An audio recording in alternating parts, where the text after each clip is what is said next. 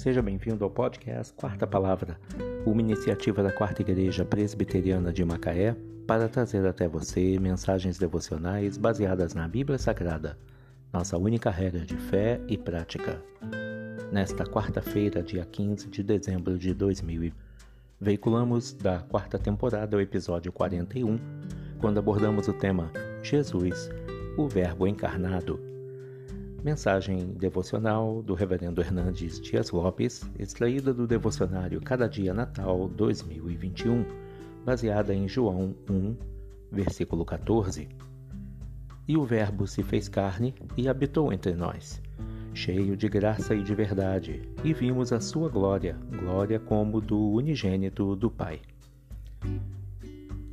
Atanásio foi o grande campeão da ortodoxia no século IV a.C ele derrotou as heréticas teses de Ario no Concílio de Nicéia em 325 d.C.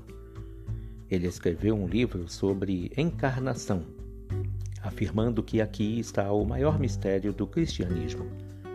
O Verbo eterno, pessoal, divino, autoexistente, criador, doador da vida e da luz que ilumina todo homem, encarnou-se. Ele se esvaziou sendo transcendente, tornou-se imanente. Sendo Deus, se fez homem. Sendo rico, fez-se pobre. Sendo bendito e santo, fez-se maldição e pecado. Ele veio para habitar entre nós, vestindo a nossa pele, pisando o nosso chão, comendo o nosso pão, bebendo a nossa água, sentindo a nossa dor e chorando a nossa lágrima. Ele morreu pelos nossos pecados ele veio não cheio de justiça e juízo, porque nos fulminaria, mas veio cheio de graça e de verdade. Ele nos apanhou sujos, contaminados, arruinados, depravados, condenados e mortos em nossos delitos e pecados. Ele nos deu vida, nos fez assentar com Ele nas regiões celestiais e nos fez membros da família de Deus.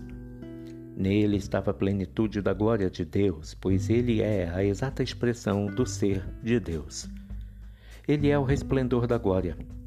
Nele habita corporalmente toda a plenitude da divindade. Ele é verdadeiramente homem, sem deixar de ser totalmente Deus.